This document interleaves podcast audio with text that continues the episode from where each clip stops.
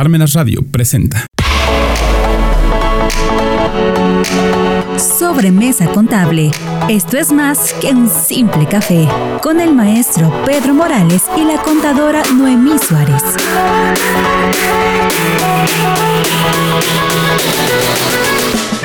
Muy buenos días a todos. Estamos como cada, cada semana aquí en otra emisión más de nuestro programa Sobremesa Contable. Que esto es más que un simple café.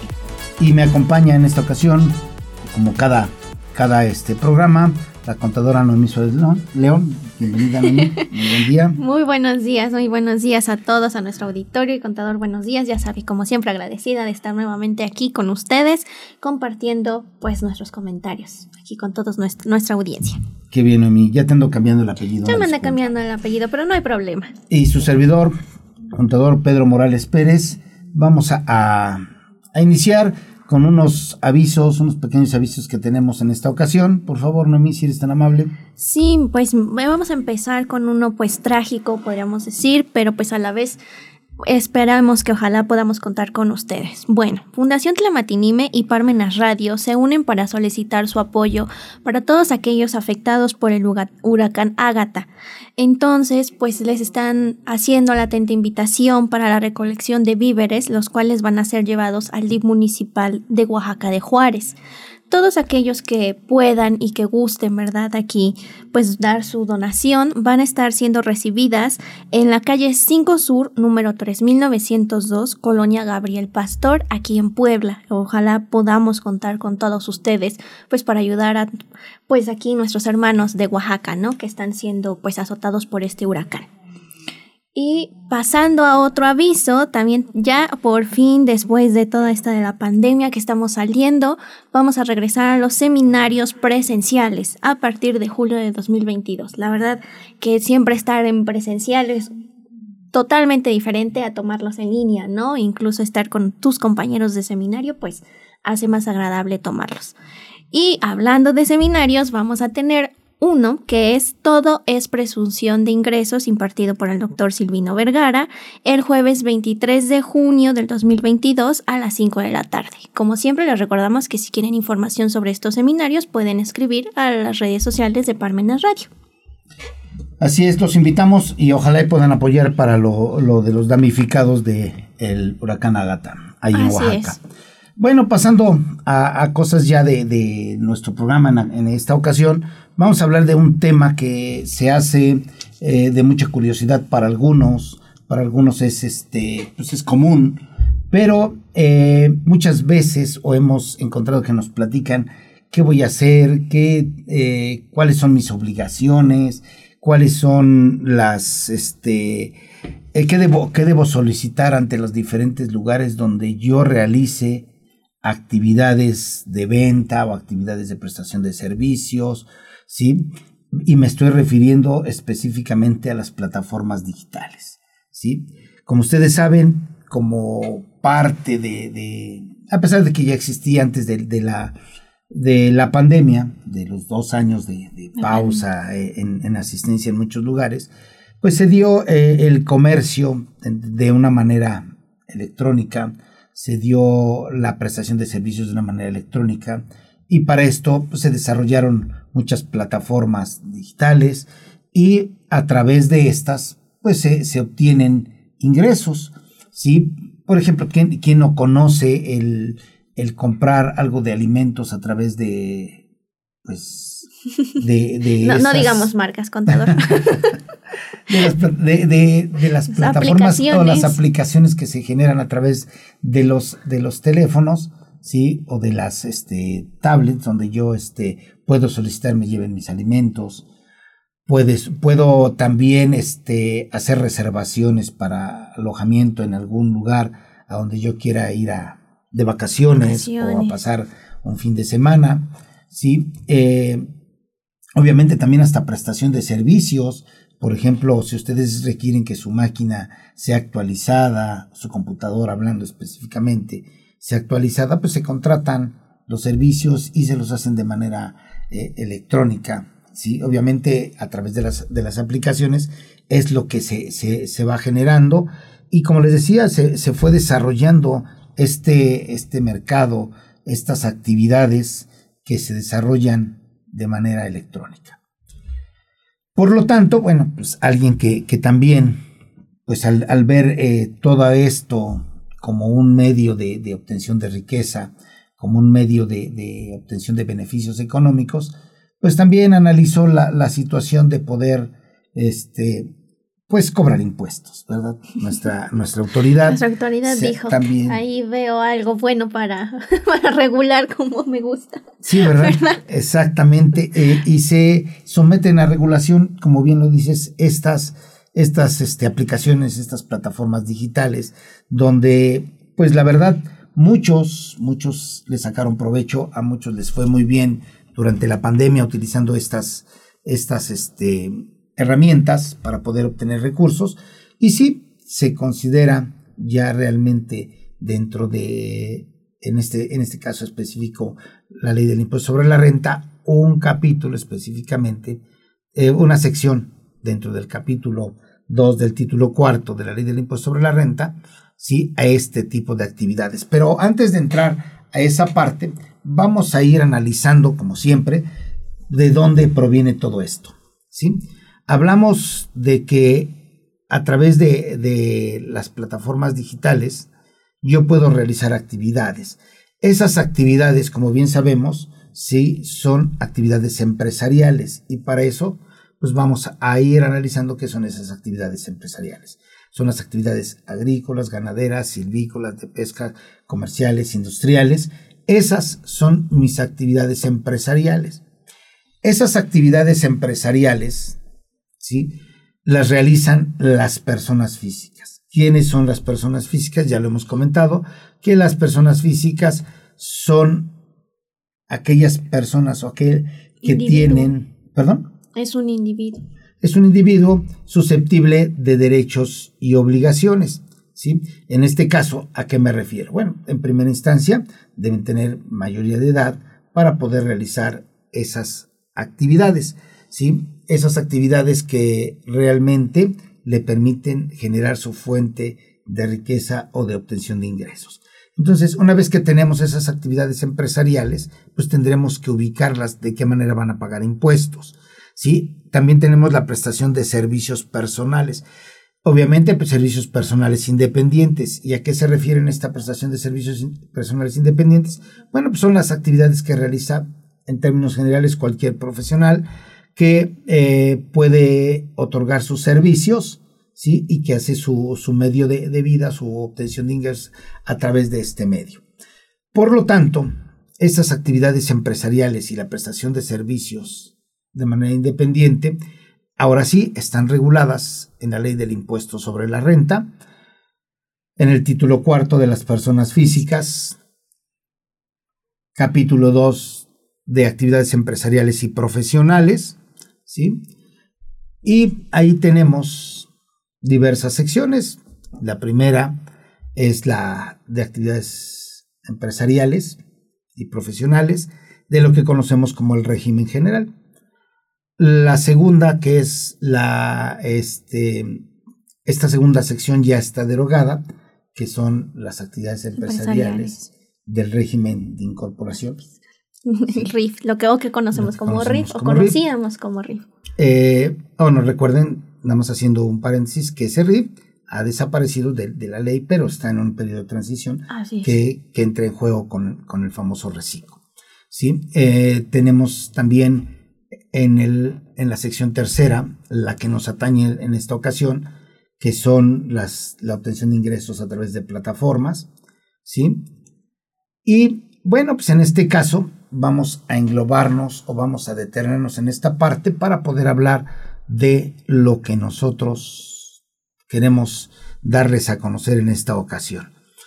¿Cómo ves, Memín, esto de las actividades empresariales? Esto de las actividades empresariales por Internet realmente sí se, se ha disparado, eh, se disparó más en la, durante pandemia, pero ya venía, ya venía de tiempo atrás, ¿no? Hemos visto cómo estas, ahorita que eh, estamos hablando de tecnología, estas pues las redes sociales nos han puesto incluso hasta los iconitos, ¿no? De una muy famosa, donde puedes ir a buscar lo que quieras comprar y ahí están las personas ofreciendo sus productos, sus servicios, bienes usados. Entonces, realmente estas plataformas ya han, abierto han hecho más grande el mundo del comercio, ¿no? Y como bien lo, eh, lo comenta, pues es que este es el, em, el pues el énfasis o, o el el principal elemento de las plataformas digitales, el que satisfagan las necesidades de los usuarios.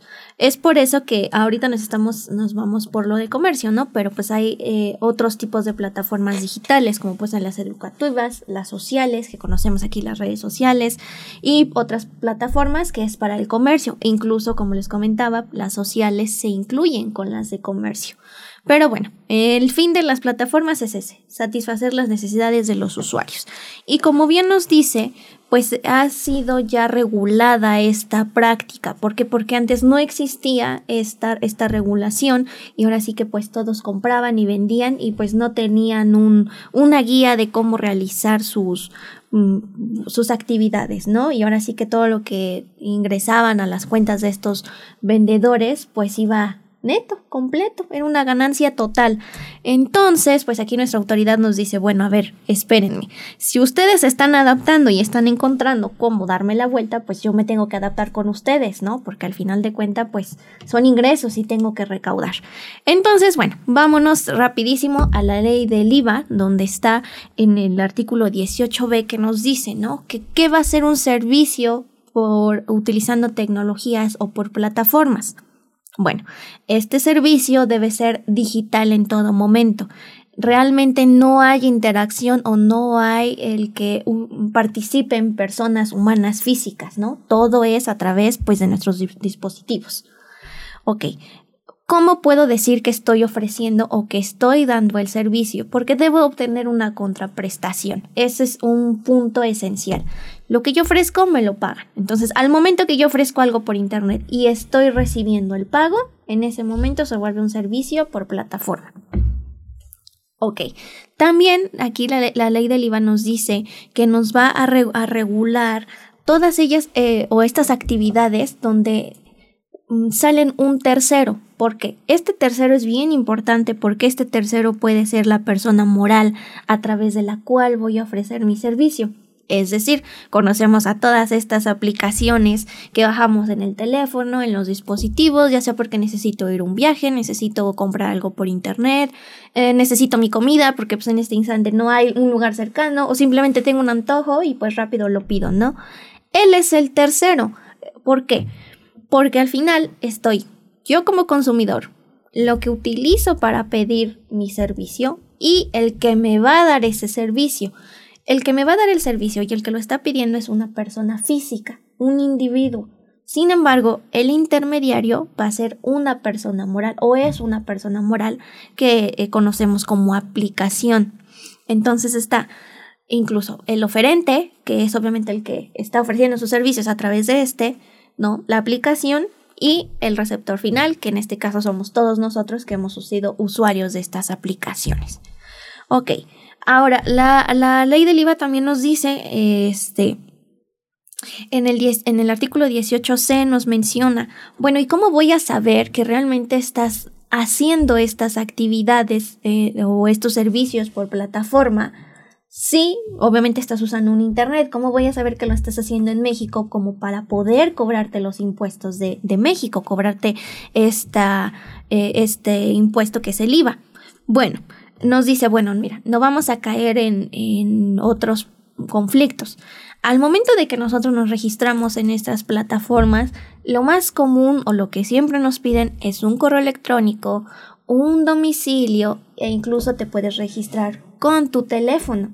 Entonces, los teléfonos que tienen LADAS y las LADAS que identifican de dónde son las personas, ¿no? O de dónde están usando este, este número. Ahora, los domicilios. A lo mejor yo pongo un domicilio X, pero ahí te dice, ¿no? Seleccione su país. Entonces ahí, cuando selecciono mi país, México, inmediatamente la plataforma sabe que yo soy un usuario de México y, según mi legislación, me debe cobrar el IVA o el, porcentaje del IVA que está en mi legislación o regulado en la ley del IVA. Entonces, ahora sí que la autoridad dijo, a mí no me van a, ver la cara, ¿no? No me, no me van a engañar.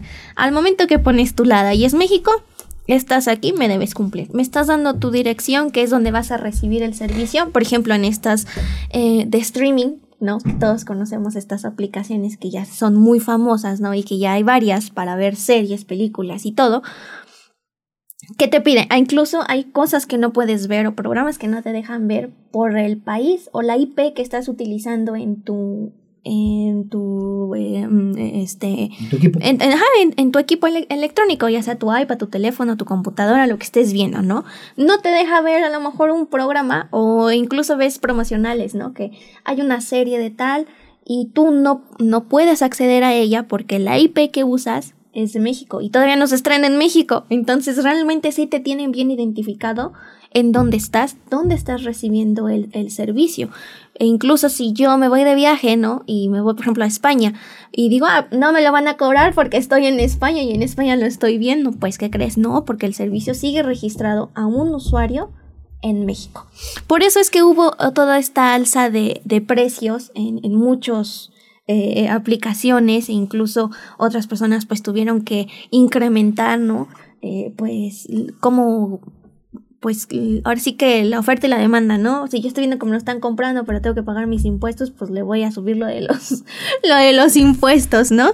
Y hubo muchos, muchos cambios en esto.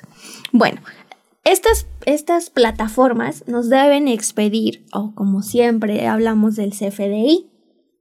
Entonces, debe venir de manera expresa el, eh, el IVA que te están cobrando y por separado está eh, lo que muchas personas también no, no, no entienden al momento de comprar su paquete, ¿no? Yo compro un paquete de 100 pesos y al final ya no me salió en 100 pesos, no me salió en 116 porque no leí las letras chiquitas que dice más IVA. Entonces, bueno, aquí tenemos a las plataformas ya bien identificadas en nuestra ley del IVA, ya tenemos como la, autoridad nos dice eres mexicano, te toca la, regulación mexicana. Pero ¿qué pasa aquí, mi estimado contador, ahora con el ISR? ¿El ISR lo, lo tenemos que pagar o no lo pagamos? Ok, vamos a ir este ubicando algunos puntos de lo que bien nos comentaste, Noemí. sí, vamos, vamos más despacio. la respuesta es sí, se tiene que pagar el ISR, pero vamos a ver cómo. Eh, primero que nada, tenemos que, ya nos comentaste muy acertadamente, que esas actividades que se hacen en plataformas es porque uno ofrece y el otro este, requiere. recibe. ¿sí? Y por lo tanto, ese punto mediático, esa, ese, ese punto en el cual tenemos contacto, el que quiere, necesita y el que vende, el que otorga, pues juega en ese papel en las plataformas. Así ¿sí? Por lo tanto, eh, eh, recordarán que iniciamos comentando de las, eh, de las personas físicas que realizan actividades empresariales. Pues la que, la que ofrece es la que realiza, las actividades empresariales. La plataforma es el medio por el cual se llega a el, que necesita o el usuario o el consumidor final, en este caso, el que requiere lo que, lo que oferta, ¿sí? aquel que, desea vender. Comentabas muy bien que esto se fue dando, se fue manifestando a través de, la pandemia, se, hubo mayor explosión, mayor este, em, pues uso de estos, sí, fue muy cierto, pero también eh, necesitamos ubicar, porque una cosa es el que realiza actividades empresariales o presta servicios y la otra es lo que te ofrecen dentro de las plataformas, ¿sí? Que si bien es cierto, por ejemplo, por decir una Amazon, Amazon tiene una gama muy amplia de servicios y dentro de eso también ofrece el servicio que tú realices este, actividades empresariales, o puedas vender tus productos dentro de, la plataforma de ellos. Por eso es que tú, nos comentas, si tú te inscribes o te haces socio a esta este, plataforma, pues tienes derecho a, sí, pero en el momento de que tú realizas la actividad empresarial, en ese momento la plataforma, lejos de darte un servicio por la, este, los programas de entretenimiento que tiene, se vuelve un ofertante del servicio que otro requiere o que tú requieres, ¿sí? Y por lo tanto, ahí también realizas este tipo de actividades, ¿sí? No es que no jueguen esas plataformas o esa aplicación, no, sí juega porque también en Amazon puedes hacer este comercio, puedes realizar, reitero, esas actividades empresariales. Por lo tanto, ¿sí? Vamos al espíritu de lo que es la ley. Así es. La ley, la ley en el caso específico del impuesto sobre la renta, ¿sí? Que graba las utilidades, graba los ingresos, en este caso, lo que tienes de utilidad, sí, en la ley del impuesto sobre la renta te graba sus utilidades, pero ¿por qué en el caso de realizar operaciones en una plataforma es diferente? No, no es diferente. Lo que es diferente es la mecánica en la que vas a entrar para pagar ese impuesto sobre la renta. Así es. ¿Sí? Ok, entonces ya vimos que sí puedo obtener ingresos a través de las plataformas. Obviamente lo tengo, vendo vendo trajes o vendo zapatos, vendo ropa. Y se vende de, todo, ¿eh? hasta lo que uno no, imagina, ¿eh? Exacto, ¿sí? Lo vendes. Bueno, para empezar, al ser una persona física, tienes obligaciones o es atribuible a ti como persona física todos, todas aquellas obligaciones que se tienen, como cuáles. Inscribirte al Registro Federal, de, contribuyentes. Te tienes que dar de alta ¿sí? Obviamente vas a realizar actividades empresariales, prestación de servicios, y te vas a ubicar en las plataformas, ¿sí? Que en este caso sería, ¿sí? Eh, que realizas o prestas servicios, realizas actividades empresariales o prestas servicios a través de Internet mediante plataformas tecnológicas, aplicaciones informáticas o sus similares, ¿sí? Ahí en ese, en ese, este, en esa sección te vas a ubicar. Ok. Ahora vamos a ver, ya obtengo mis ingresos, ya, ya me di de alta, voy a realizar mis, mis actividades. Acuérdense que todo aquel que realiza actividades y obtiene ingresos tiene la obligación de expedir comprobantes por dichos ingresos. En este caso sabemos que son los CFDI. Los. Entonces tengo la obligación de expedir mi CFDI por el ingreso. Tengo que llevar contabilidad, debo llevar contabilidad. ¿Sí? Debo presentar declaraciones de pagos provisionales, lo tengo que hacer. Debo presentar declaraciones de este anual, la tengo que hacer. ¿Ok? Y les recuerdo que el realizar declaraciones de pagos provisionales es a cuenta del impuesto del ejercicio, por lo tanto, si hago declaración anual. Ah, pero también la propia ley te da algunas situaciones por ahí o algunas características cuando vas a presentar tus pagos provisionales, ¿sí? Hablando de la ley del impuesto sobre la renta, ¿sí? Y les recuerdo que están ubicados de, en el artículo 113, inciso A al D, ahí van a encontrar, ¿sí? Lo referente a las plataformas digitales. Ok, ya vimos que están obligados al pago del impuesto. ¿Cómo voy a pagar ese impuesto? Bueno, en términos generales, en digo en términos generales porque así es cuando hablamos de, pagos provisionales y anuales, ¿sí? Y la declaración anual, perdón, mis ingresos menos mis deducciones. Ah, pero aquí viene lo interesante. Si tú tienes ingresos, ¿sí? Y que no rebasas 300 mil pesos, bueno, vas a tener la opción de considerar la retención que te efectúen en las plataformas como un impuesto definitivo o va, por eso les digo, es opcional. Puede ser un impuesto definitivo o un impuesto ¿sí? retenido.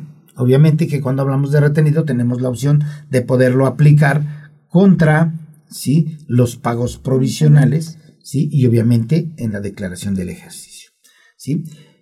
Comentábamos que en, en estas plataformas puedes prestar servicios personales, independientes, pero también la actividad como prestación de servicios se puede dar como cual, como la del transporte o traslado de personas, ¿sí? En este caso, transporte terrestre, ¿sí? De, este, de personas y también de bienes, ¿sí? a lo que serían pues, los envíos, ¿sí? Y por otro lado conocemos que serían que el, el transporte o traslado de personas, que lo que conocemos todo y son muy populares. Aquí sí no vamos a ser comercial, pero tenemos que que, que nos patrocine ya que estamos hablando de él, por favor. Sí, estaríamos hablando de Uber, estaríamos hablando de Didi, sí, que son las plataformas de traslado de personas, sí.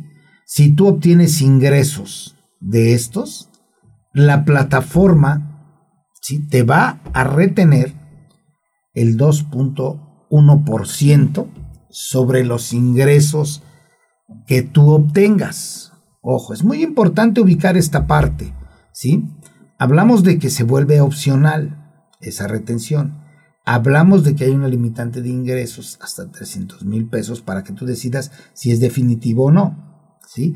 Y en consecuencia sabrás que debes ¿sí? Este, considerar tu impuesto definitivo o considerar tus pagos provisionales. Y acuérdense de que cuando hablamos de que es algo definitivo, entonces ya no tienes derecho a disminuir las deducciones que correspondan. Punto. Y tómenlo muy en cuenta. ¿sí? Por otro lado, si tú lo consideras como parte del impuesto que eh, te retuvieron solamente, pues tienes derecho a aplicarlo a el impuesto que determines. ¿Ok? Bueno. También hay la prestación de servicios de hospedaje. ¿Quiénes? Nuevamente, entre otros, ¿sí? Airbnb. ¿sí? Que es como los más, el más conocido. Sí, de los más conocidos. y obviamente, si tú obtienes ingreso a través de esa plataforma porque rentaste el fin de semana tu casa que tienes en Valle de Bravo, bueno, pues entonces en ese caso el ingreso que tú obtienes, te van a hacer una retención del 4%. Así es. ¿sí? Pero si tú realizas otro tipo de prestación de servicio o enajenas bienes, ya platicamos en, algunos otros programas a qué, a qué bienes me refiero, pues son bienes, todo tipo de bienes, ¿sí? Porque hablamos del genérico bienes, pueden ser bienes muebles, bienes, inmuebles, ¿sí? Y de ahí la retención será por la plataforma del 1%. ¿sí? Y ya tenemos ahí las actividades englobadas en esas plataformas. Si tú eres contribuyente de este tipo de actividades, pues podrás en determinado momento, pues ya sería acreditarte esa retención o dejarla como el pago definitivo. Reitero, esto se hace siempre y cuando se acepte y se notifique a la plataforma que voy a optar por presentar mis pagos provisionales o por considerar mis pagos definitivos. Aclar esta situación. Si tú decides que sean pagos definitivos, no vas a poder variar tu opción por lo menos en cinco, años. ¿sí? Entonces es muy importante que tomen en cuenta todo esto. Que si bien es cierto, tú tienes otras actividades ¿sí? Pues en este caso, las únicas actividades que te permitirían que fueran pagos definitivos es cuando tú obtienes ingresos por salarios o obtienes ingresos por intereses. ¿sí? Ahí los vas a considerar como definitivos. En el caso de que tú realizas alguna otra actividad empresarial, seas arrendador o tengas este, prestación de servicios personales independientes que no sean en la plataforma, ¿qué sucede? los vas a poder considerar como acumulables y puedes pagarlo, ¿sí? Y lo vas a tener que acumular en tu declaración anual, lo puedes hacer en tus este, pagos provisionales, ¿ok? De esta manera tú podrás ir manejando, ¿sí? Las características que de acuerdo con tus, este, tus ingresos puedan ser. Acuérdense que aquí, al hablar de las plataformas, estas plataformas son personas morales residentes en territorio nacional, ¿sí? O personas morales residentes en el extranjero, perdón, sí, residentes en el extranjero y que tengan un establecimiento permanente en territorio nacional o en México, ¿sí? Para que te puedas aplicar estas obligaciones. ¿Vamos bien, Noemi? Así es, vamos muy bien, vamos, vamos muy bien, de verdad, a mí, a mí siempre me gusta cómo explica, porque va, va paso por paso, pero así es, como completamente, así es, estas personas morales, ya sea que estén literal en México o sean extranjeros que tienen solo un, establecimiento aquí, aquí, aquí en México. Y estas personas morales también tienen obligaciones ante el SAT, ¿eh? Eh, también deben este, darse de alta, deben notificar a su representante legal aquí en México para que puedan realizar operaciones, no solo los usuarios o el, o como les llamamos el oferente, o sea, el que ofrece sus servicios. Ellas también tienen que cumplir ciertos lineamientos que se exponen en las reglas de carácter general del SAT en la resolución miscelánea donde les dicen cómo pueden o más bien lo que tienen que realizar estas para que ofrezcan estos servicios y sean legales que se utilicen aquí en eh, pues en las aplicaciones. Así es, Noemí. Y también que, este, podemos agregar aquí a, los comentarios que estábamos haciendo que cuando tú eres nuevo, o sea, te, te, das, te inscribes por primera vez o inicias actividades en esto de las plataformas, pues y si eres de los que nada más te dedicas a esto, puedes determinar si vas a rebasar o no rebasar el límite de los 300 mil pesos para que se vuelva un, pago definitivo, ¿sí? Eh, partiendo de la fecha en que inicies, proyectando tus ingresos al 31 de diciembre, ¿sí? Y de ahí dividirlos entre los días que realmente este, vas, a, vas a trabajarlo. Y lo multiplicas por 365 y ahí tienes tu proyección sobre eh, lo que va a ser al año. Y de eso, pues ya podrías tomar la determinación de si es definitivo, o, es pago provisional. Y decíamos dentro de esas obligaciones que tienen, ya para, para ir concluyendo este NOMI, este tema, esta parte el día de hoy, eh, pues ya vimos que no puedes, si tú optas por que sea pago definitivo, pues no podrás hacer ya las deducciones, que correspondan por las actividades que tú realizas. Tampoco, sí, este, bueno, deberás conservar, obviamente, los comprobantes, los FDIs que tú realices, ¿sí? Y los que te realice la plataforma, ¿sí? Para poder acreditar tanto el ingreso que tú obtuviste y los ingresos que la plataforma dice que te pagan.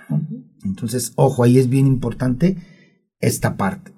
Eh, deberás, este... Deberían avisarle al SAT. Eh, por aquí reciban su primer ingreso estas personas que recién se están eh, inscribiendo en las aplicaciones o están ofreciendo sus, sus, servicios.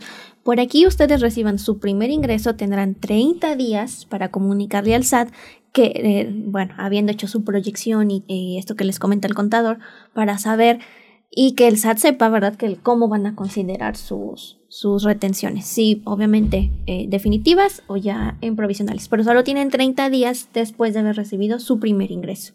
Así es como pago definitivo o como a cuenta del, impuesto, que les corresponda. Reiterando, sí tienen que hacer pagos provisionales, de obligación sí, salvo que definan que, son pagos definitivos, ¿sí? Y es ahí la parte donde muchas veces el, la persona o el, sí, el que presta el servicio o el que enajena, pues sufre porque en el momento que les descuentan, si al momento de que les liquida la, la plataforma, los servicios o la, o la enajenación que realizaron, ¿sí? Les dice, tanto ganas, tanto fue lo que facturaste, pero te quito tu impuesto, te quito mi comisión, y te, quito el IVA. Y por lo tanto, si hablamos en términos, pues por ejemplo, del hospedaje, un 4% por la retención de ISR, un 50% del IVA, estaríamos hablando del 8%, ya llevamos 12, más la comisión que le corresponda, pues automáticamente pues ya tienen un ingreso mucho menor que el que les corresponde. Normalmente les van quitando en algunas plataformas entre un 20 hasta un 30%. Entonces, se quedan, en algunos casos nos ha tocado que nos platiquen que muchas veces solamente el 50% del, ingreso que realmente obtuvieron es el que ven depositado en sus, cuentas. Así pues, Noemí, como siempre, se nos acabó el tiempo.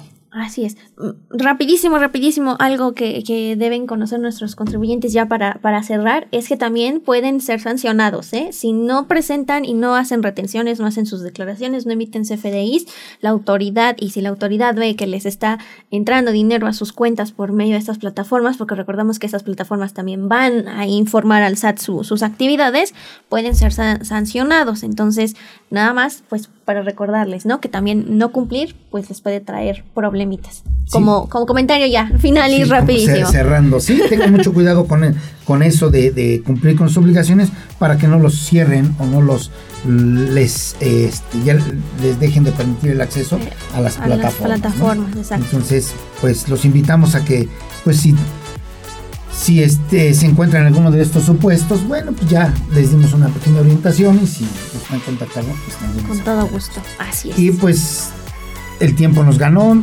nos, nos tenemos que, ir, ¿no? pues esto fue sobre Mesa Contable. Es más que un simple café. Gracias, buen día, hasta luego.